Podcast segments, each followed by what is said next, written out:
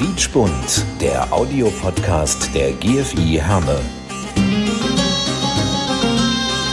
Wir verbinden Menschen. İnsanları birbirine bağlıyoruz. Noi colleghiamo le persone. نربط بين الناس Noi unim oamenii. Мы объединяем людей. nous lions les gens Hallo und herzlich willkommen zu einer neuen Ausgabe von Quietschbund, dem Audiopodcast der GFI Herne. Ich bin Achim Preikschat und heute haben wir mal wieder zwei Gäste bei uns in unserem Podcast, nämlich einmal die Cordula Galla und den Markus Vordenbäumen. Herzlich willkommen, ihr zwei. Vielen Dank für die Einladung. Und der Markus wollte auch was sagen. Ja, vielen Dank nochmal. Sehr gerne. So, ähm, ihr beide gehört zum Bündnis Herne und seid da sehr aktiv, sehr, sehr engagiert und genau darüber möchten wir heute sprechen. Es gibt ja auch einen traurigen Anlass, muss man tatsächlich sagen, die Morddrohungen, äh, die durch die Presse auch gegangen sind gegen Pfarrerin Melanie Jansen von der evangelischen Kreuzkirchengemeinde. Das ist auch ein Gebiet, wo ihr ganz klare Zeichen setzen wollt. Fangen wir aber mal ganz am Anfang an. Entstanden ist das Bündnis Herne im August 2019, Cordula, ne? Ja, das ist korrekt. 2019 im August hatte es Versuche gegeben, ähm, in Herne so eine Art Bürgerwehr zu installieren und ähm, da gab's halt, naja, es lief immer unter besorgte, besorgte Bürger gehen spazieren. Ähm, da haben wir damals relativ schnell reagieren können.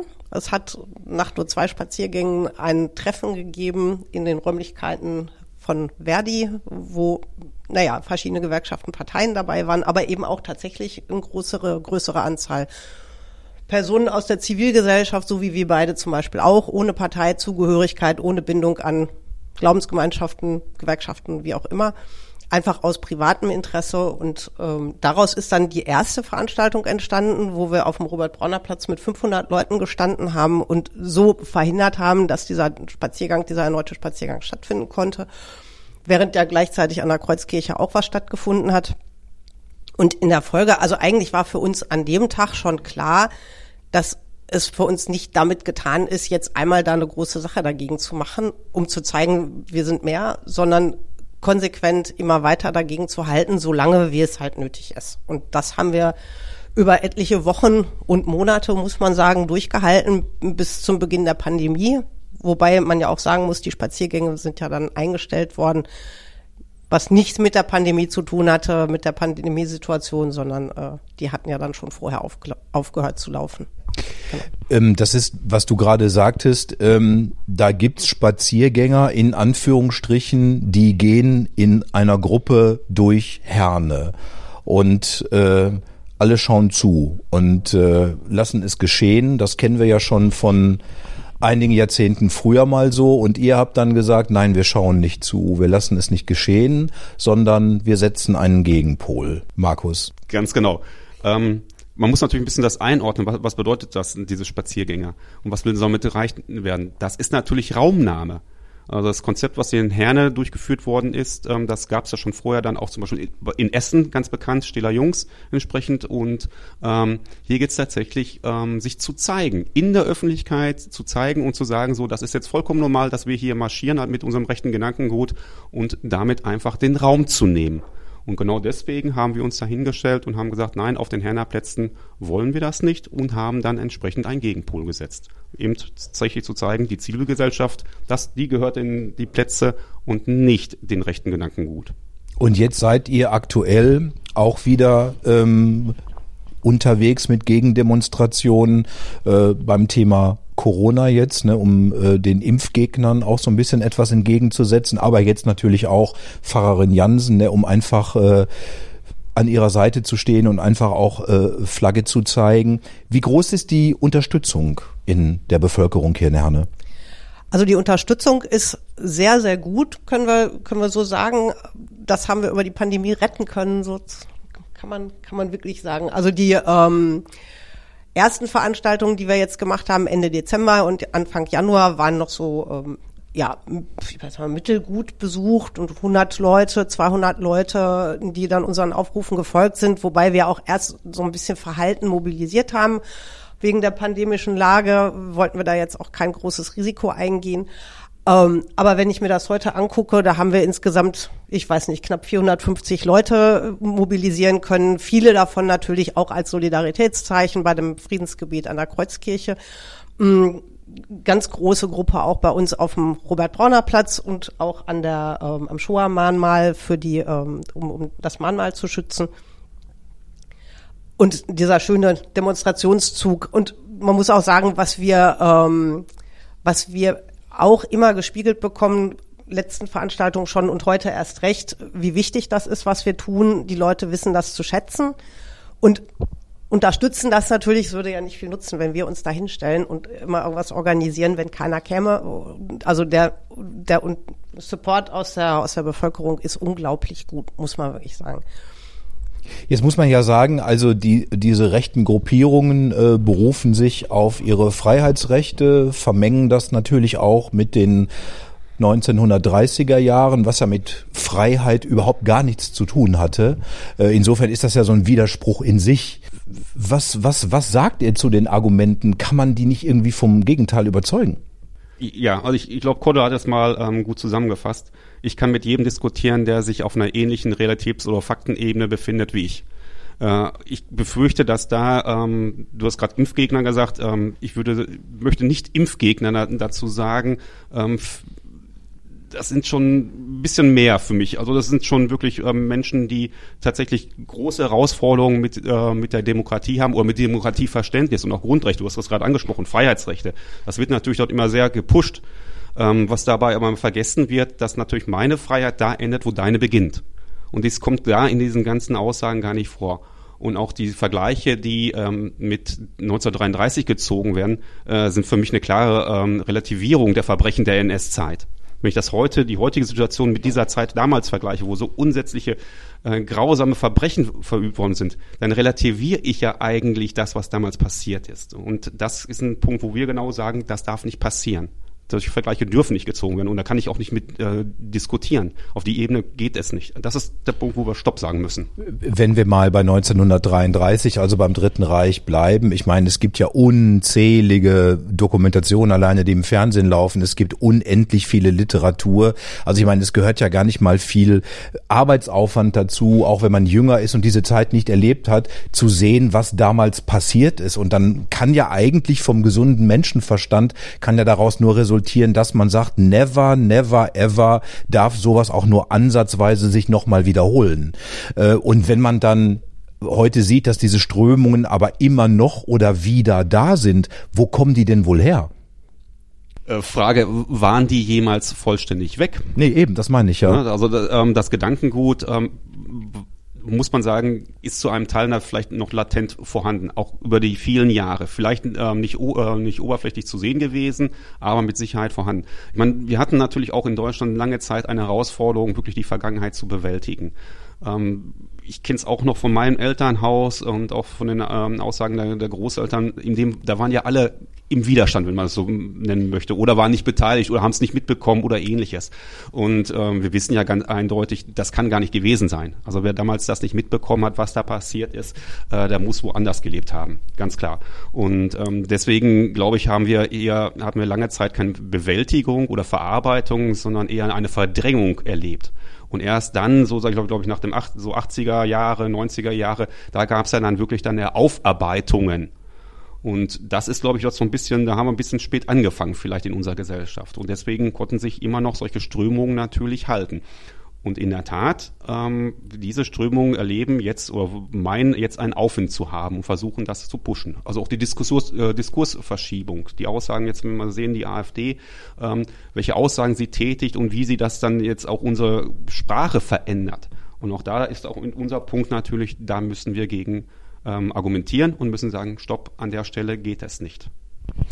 Ähm, gibt es vielleicht ähm, Menschen, die besonders empfänglich für diese Argumente aus der rechten Szene sind, die man relativ leicht kaschen kann irgendwie, weil ich, ich würde jetzt einfach mal sagen, wenn ich mich täglich informiere, wenn ich über ein gewisses Maß an Bildung verfüge, dann dürfte ich doch einfach nicht so leicht verführbar sein. Das ist eine sehr gute Frage. Das ist, da denke ich persönlich eigentlich auch immer drüber nach, wie kommt das, dass jemand auf solche, auf solche Dinge reinfällt und das ja sich selber für so wahnsinnig hinterfragend und kritisch hält und dann aber völlig kritikfrei zum Beispiel alles, was, was eben in die Telegram-Gruppen gespült wird, nachplappert, inklusive eben dem Beispiel, was wir gerade hatten. Das fing ja 1933 auch so an mit der Ausgrenzung. Es fing natürlich nicht so an. Und das ist auf so vielen Ebenen falsch. Ich, es ist mir, es ist mir ehrlich gesagt immer ein Rätsel, wie man auf solche Dinge reinfallen kann.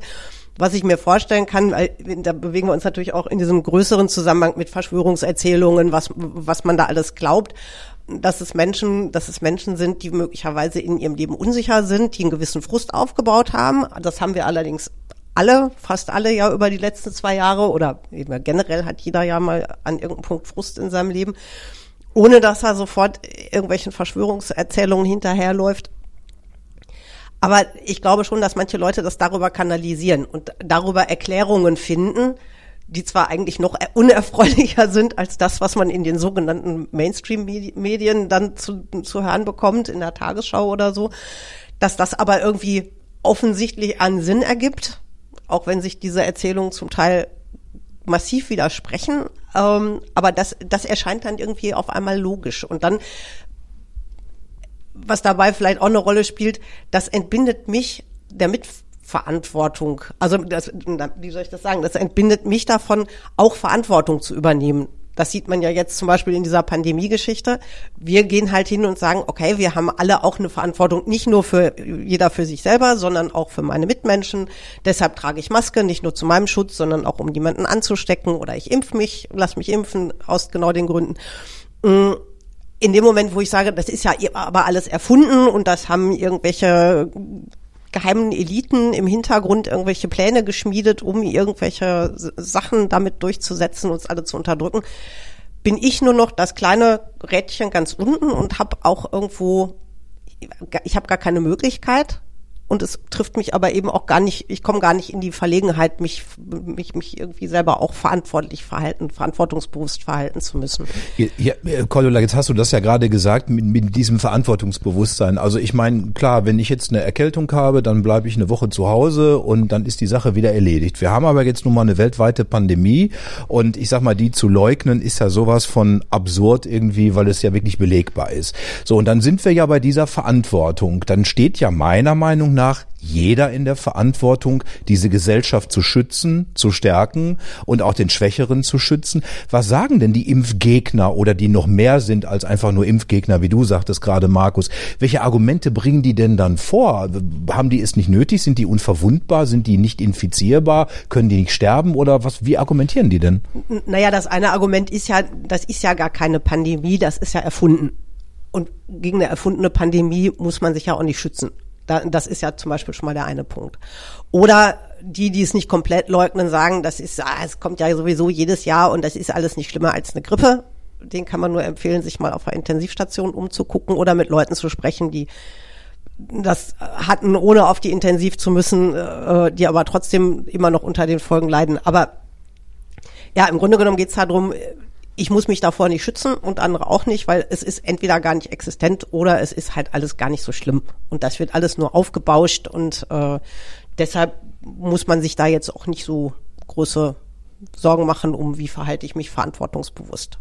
Also ich kann mich erinnern, 2015, als wir diese große Flüchtlingswelle hatten, die hier nach Deutschland kam, ähm, da war ich dann äh, in einem anderen Bundesland. Ich möchte jetzt nicht sagen, in welchem Bundesland. Auf jeden Fall, da war ich für eine Woche äh, zu Besuch und äh, lauschte dann solchen Diskussionen wie, äh, äh, was wollen die hier? Äh, wir haben mit uns selber genug zu tun. Und dann habe ich mich gefragt, wo bleibt da alleine schon die christliche Nächstenliebe und die christliche Fürsorge für Menschen da zu sein, die in Not sind, offensichtlich in Not sind und sich dann selber dann abends um 20 Uhr ins Wohnzimmer zu setzen mit der Schale Kartoffelchips daneben und mit dem kühlen Bier und sich auf der Mattscheibe anzugucken, wie andere Menschen bei Kälte und Nässe im Schlamm stecken äh, und nicht zu essen und zu trinken haben. Und das muss ich ganz ehrlich sagen, sind für mich so Momente, äh, wo ich äh, an der Menschlichkeit zweifle irgendwie. Aber es sind ja Gott sei Dank nicht alle so, ne? Ja, Gott sei Dank nicht. Gott sei Dank nicht. Das hat man ja heute am Mengenverhältnis auch wieder gesehen. Äh, indem wir da in Herne unterwegs waren, die 450 Menschen, die sich äh, aus der Zivilgesellschaft unseren Aktionen ähm, angeschlossen haben und äh, die 18 ich weiß jetzt gerade nicht, wie ich sie nennen soll, Corona, Corona-Leugner, Corona-Leugner und Maßnahmenverweigerer, die dann durch Herne gezogen sind. Da sieht man ja im Grunde, das finde ich sehr ermutigend, weil ich denke, die, die Mehrheit ist eben doch durchaus vernünftig und äh, denkt füreinander mit und ähm, geht nicht auf dieses Ich, Ich, Ich Niveau, auf diesen Egoismus. Ähm, das finde ich sehr ermutigend. Nichtsdestotrotz muss man dann natürlich drauf aufpassen und ähm, ja. Jetzt seid ihr keine Ihr demonstriert zwar auch gegen Corona-Gegner, aber ihr seid jetzt nicht die Corona-Fraktion, die nur wegen Corona, Corona durch die Gegend zieht und dafür demonstriert, sondern euch geht es tatsächlich darum, ein Zeichen gegen die rechte Gesinnung und gegen die Strömung von Recht zu setzen. Das heißt, äh, ihr kämpft auch gegen Antisemitismus, gegen Fremdenfeindlichkeit und diese ganzen Dinge, die da momentan so äh, immer wieder aufbrausen, ne Markus?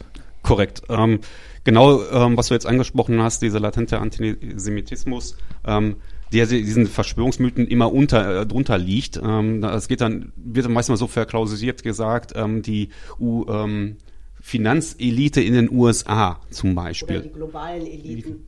Genau. Und ähm, das ist tatsächlich ähm, genau in diese Schiene. Hier ne, wird dann hinten wieder genannt, Soros, Rothschild und so weiter. Das heißt also, da sieht man das ganz genau, wo das herkommt. Und das ist eben der Punkt, den wir aufdecken wollen, wir aufzeigen wollen, sagen so, nein, wenn ihr solche Argumente nehmt, dann seid ihr Antisemiten. Das ist eben ähm, genau dieser Sprech. Gibt es eigentlich äh, oder hat es mal einen Dialog gegeben zwischen den beiden Lagern, äh, zwischen Demonstranten und Gegendemonstranten? Findet da überhaupt ein verbaler Austausch statt oder steht man sich nur als Demonstranten gegenüber? Es gab Versuche, auch ähm, abseits der Demos äh, Gespräche zu führen. Einige vom Bündnis haben tatsächlich mit, der, mit ähm, den anderen Teilnehmern diskutiert. Ähm, aber auch da wurde ziemlich schnell klar, ähm, dass man nicht auf einer Faktenebene äh, sich befunden hat. Also es ging nicht dann um die äh, unterschiedlichen Auslegungen von, von Realitäten, sondern man war einfach auf anderen Realitätsebenen. Und ähm, da ist natürlich dann schwierig, eine Diskussion zu führen oder einen Diskurs zu führen, äh, wo man dann Argumente austauscht, ne, ne, ein bisschen dann beleuchtet und so weiter. Eine sind ein bisschen stärker, eine ein bisschen schwächer. Das war da nicht möglich. Ähm, ja, auch auf in den sozialen Medien führen wir solche Diskussionen, aber auch da kommt man oft ähm, an schnell an Grenzen, wo, wo du gerade das auch schon angesprochen hast, dann werden dann wieder sofort Vergleiche gezogen mit der NS-Zeit und da muss ich dann sagen, an der Stelle hört es dann bei mir dann auf, da, wenn wir uns auf die Ebene begeben, dann kann ich nicht mehr hier über Corona diskutieren. Also es hat dann, das ist geht nicht mehr an der Stelle. Ähm, wenn wir uns über die rechtsradikalisierten Gruppierungen unterhalten, dann geht's ja mal gegen Corona, dann geht es gegen äh, äh, Migration, gegen Flüchtlinge. Sind das immer die gleichen Drahtzieher offensichtlich, die gleichen, die da demonstrieren, oder sind das unterschiedliche Gruppen? Oder könnte man sagen, äh, es geht einfach nur darum, gegen irgendetwas zu sein? Also wenn, wenn wir jetzt über die, ähm, die Leute sprechen, die jetzt in Herne auf der Straße unterwegs sind, in dieser Gruppierung der Corona-Leugner und Maßnahmenverweigerer, muss man sagen, das ist nicht dieselbe Gruppe wie 2019, 2020, auch wenn wir Überschneidungen sehen. Die sind in Herne Gott sei Dank im Moment noch nicht so groß zu erkennen. Es gibt mehrere von den uns damals aufgefallenen Rechtsradikalen, die wir auch in diesen Zusammenhängen in den letzten Wochen gesehen haben. Die scheinen aber nicht die, ich sag mal, die Rädelsführer oder die Anführer dieser Gruppierung zu sein. Die laufen da mit. Meiner persönlichen Meinung nach peilen die noch die Lage und gucken, dass das warten drauf, dass es größer wird, um dann eben möglicherweise einzugreifen, so wie das in anderen Städten und anderen Bundesländern ja schon ganz massiv passiert. Mm. Die meisten, die da jetzt mitgelaufen sind in den letzten Wochen, haben wir in den Zusammenhängen damals nicht gesehen, sind uns damals nicht aufgefallen. Also das scheinen andere Menschen zu sein, die aber trotzdem so, ich sag mal, wo die Unzufriedenheit über Dinge durchaus an, an einigen Punkten, haben wir vorhin ja auch schon gesprochen, berechtigte Kritik umschlägt dankbar angenommen wird, Erklärungsmuster wie diese Verschwörungstheorien zum Beispiel und dann eben diese, diese Möglichkeit, da geht einer und macht eine Demo und da ja, endlich habe ich mal die Möglichkeit, auch auf die Straße zu gehen und da spielt möglicherweise dieses mit der, ja, dieses Gefühl von Selbstwirksamkeit, ich zeig's denen jetzt mal allen oder so auch eine Rolle. Auf jeden Fall sind das in, in großen Teilen aber andere tatsächlich noch im Moment anderer als äh, 19, 2019, 2020. Ähm, bezüglich dem Hintergrund, ähm, also gerade jetzt ähm, bei den ähm, sogenannten Spaziergängern sehen wir es ja, dass die ähm, zwar in Herne nicht organisiert sind, es gibt jetzt hier keinen Redelsführer, aber sie über andere Gruppen gesteuert werden. Das heißt also, jetzt in, in Nordrhein-Westfalen ist es so, es gibt die Freien Nordrhein-Westfalen, Ableger von den Freien Sachsen, kennen wir ja, das ist äh, ganz schwer rechtsextrem. Und über diese Gru Übergruppierung in Nordrhein-Westfalen werden dann lokale Gruppen befeuert eben mit diesem Gedankengut und mit, mit, äh, mit diesen Aussagen, wo dann über, über diese lokalen Gruppen dann entsprechend ähm, gepusht wird, ähm, äh, auf die ähm, Lesenden in diesen Gruppen als Freiheitskämpfer stilisiert werden und dergleichen. Also bei Telegram. Bei Telegram zum Beispiel. Ne? Das sind, ähm, ähm, und da sieht man das ganz deutlich. Also es gibt, ja, es gibt da vielleicht kein Mastermind, aber schon einen Masterplan dahinter. Das sollte man auch äh, berücksichtigen. Gucken wir mal beim Thema Menschen mit Migrationshintergrund. Was kann mich dazu veranlassen, gegen Flüchtlinge zu sein, also gegen Menschen zu sein?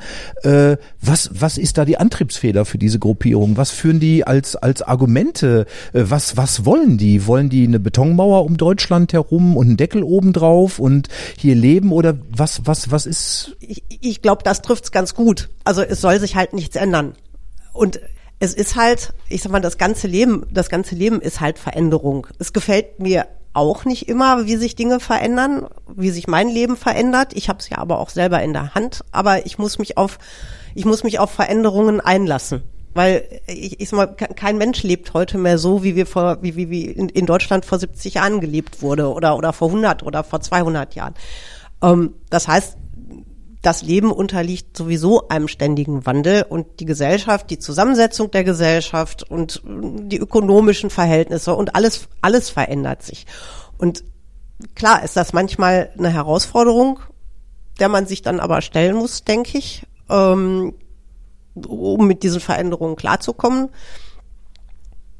Anderes Beispiel hatten wir vorhin am Rande im Vorgespräch schon mal drüber gesprochen es gibt inzwischen viel mehr Frauen als Vorgesetzte, zum Beispiel. Viel mehr Frauen als vor 70 Jahren.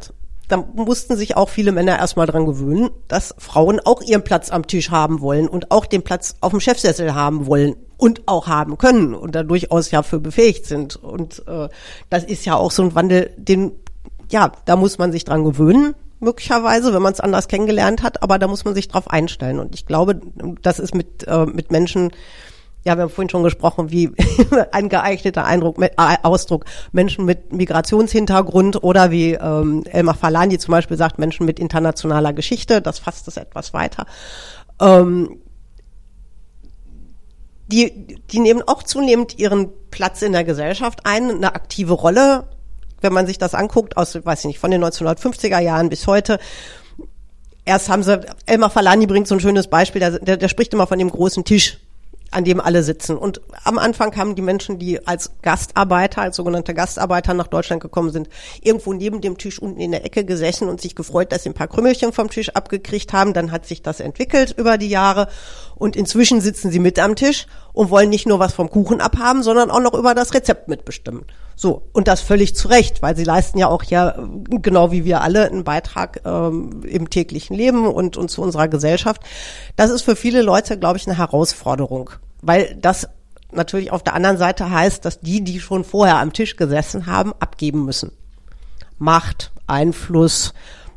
Oft müssen die Leute nicht mal was abgeben, aber sie haben Angst, was abgeben zu müssen. Ich meine, das war ja auch das Beispiel, hattest du ja damals auch immer gesagt, 2015 wie viele, wie viele Leute von uns, wie viele Menschen mussten tatsächlich was abgeben, weil Flüchtlinge nach Deutschland gekommen sind in größerer Zahl. Ähm, eigentlich hat sich für kaum jemanden von uns wirklich Maßgebliches geändert.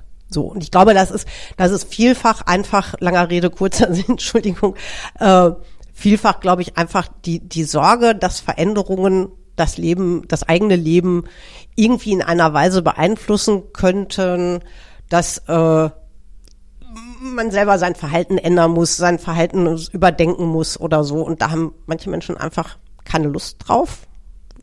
Vielleicht, ich, es klingt jetzt sehr einfach, aber äh, ich, ich fürchte, bei manchen Menschen ist es tatsächlich so einfach. Ähm, Veränderungen äh, sind aber offensichtlich ja erforderlich, ne, weil wenn man sieht, ne, wie gesagt, Morddrohungen gegen eine Herner Pfarrerin oder äh, Fackelzüge im 21. Jahrhundert, die nachts durch die Straßen ziehen, wo man dann denkt, man steht im Wald. Äh, was müsste sich denn in der Gesellschaft verändern? Was kann jede und jeder Einzelne tun, um sowas zu verhindern? Oder dagegen anzukämpfen? Abgesehen davon, jetzt euch zu unterstützen, eure Gruppe. Das wäre jetzt in der Tat einfach meine Antwort gewesen. Natürlich ähm, das Simpelste, was ein Mensch tun kann, was wir auch heute getan haben, Solidarität mit seinen Mensch Mitmenschen zu zeigen. Genau auch über den Tellerrand hinauszuschauen, nicht nur sein eigenes zu betrachten, sondern auch tatsächlich mal so das große Ganze betrachten und auch für den anderen mitzudenken. Das ist eigentlich die, die simpelste Antwort. Ich hatte auch im Bekanntenkreis darüber ähm, Diskussionen über ein anderes Thema und ähm, da habe ich dann auch gesagt, wenn du dieser Meinung bist, dann musst du dann auch vielleicht dafür für dich dann engagieren und etwas tun.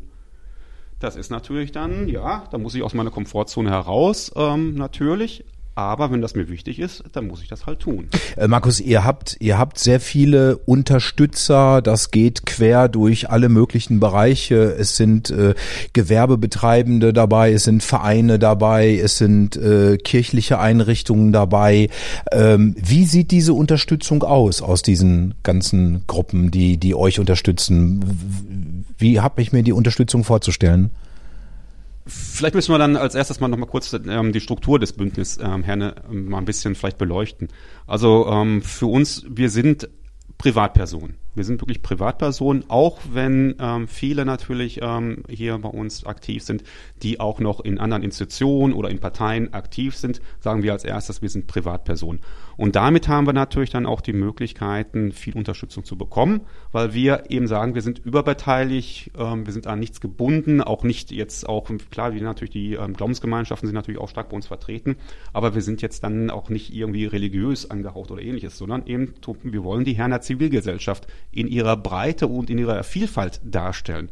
Und das ist natürlich, das ist für viele Leute auch eine Möglichkeit, sich bei uns dann einzubringen. Und dann haben wir eben dann viele äh, Kooperationspartner gefunden. Ich möchte mal vielleicht hier an den, an den 9. Mai ähm, äh, 2020 dran erinnern, äh, wo wir dann zusammen mit dem ähm, LWL-Museum äh, hier den ähm, ähm, die Aktionen der vielen dann unterstützt haben und da diesen langen Livestream gemacht haben. Das war natürlich auch eine große Sache und das ist auch nur möglich, weil wir eben nicht für eine Partei stehen oder für ein äh, oder irgendein Programm stehen. Und das ist auch unsere Stärke. Eine Frage, ich zögere ein bisschen, sie euch beiden zu stellen, weil wir jetzt so viel über Antisemitismus und Fremdenfeindlichkeit gesprochen haben und dieser Begriff, der mag da irgendwie nicht so richtig reinpassen oder vielleicht gerade doch. Äh, wie definiert ihr Heimat für euch? Was ist für euch Heimat? ich würde einfach sagen, da wo ich mich wohlfühle, das gute Bauchgefühl habe, da ist meine Heimat. Okay. Cordula, was würdest du sagen? Aus dem Bauch raus, meine, also das erste, was ich gerade gedacht habe, als du das gefragt hast, war ähm, der Pott. Der Pott ist meine Heimat. Ähm, ich mich zieht's immer mal auch zum Beispiel an die Nordsee, aber ähm, letztlich, das ist ein schönes Urlaubsziel, aber meine Heimat ist hier. Das merke ich auch immer, wenn ich von irgendwoher wiederkomme. Ich habe in Bochum gewohnt, ich habe in Essen gewohnt. Vor viereinhalb Jahren hat es mich nach Herne verschlagen. Ähm, das ist hier meine Heimat, weil ich ja, ich denke, dass viel mit den Menschen zu tun hat, äh, die man kennt, mit dem Umfeld, das man hat ähm, und die Möglichkeiten, die sich einem bieten. Aber ich glaube, das ist auch eher so ein Heimat ist mehr so ein Gefühl, glaube ich. Das ist, würde ich jetzt ähm, nicht mal ja, ich glaube, das kann man so stehen lassen. Heimat ist für mich ein Gefühl. Und vor allem, glaube ich, auch ein Ort, an dem alle Menschen frei und in Frieden und miteinander zusammenleben können. Und genau dafür setzt ihr euch ein, dass das so bleibt. Cordula Galla und Markus Vordenbäum vom Bündnis Herne. Dankeschön, dass ihr in dieser Folge mit dabei wart und alles Gute für eure weitere Arbeit und für euer Engagement. Ja, vielen Dank und vielen Dank für die Einladung, dass wir dabei sein durften. Gerne. Danke. Dann auch mal von meiner Seite auch vielen Dank für die Einladung. Dankeschön.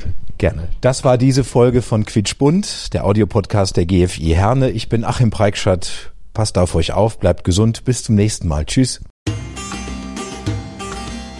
Quietschbunt, der Audiopodcast der GFI Herne. Wir verbinden Menschen. İnsanları birbirine bağlıyoruz. Noi colleghiamo le persone. نربط بين الناس Noi unim oamenii. Мы объединяем людей. Nous lions les gens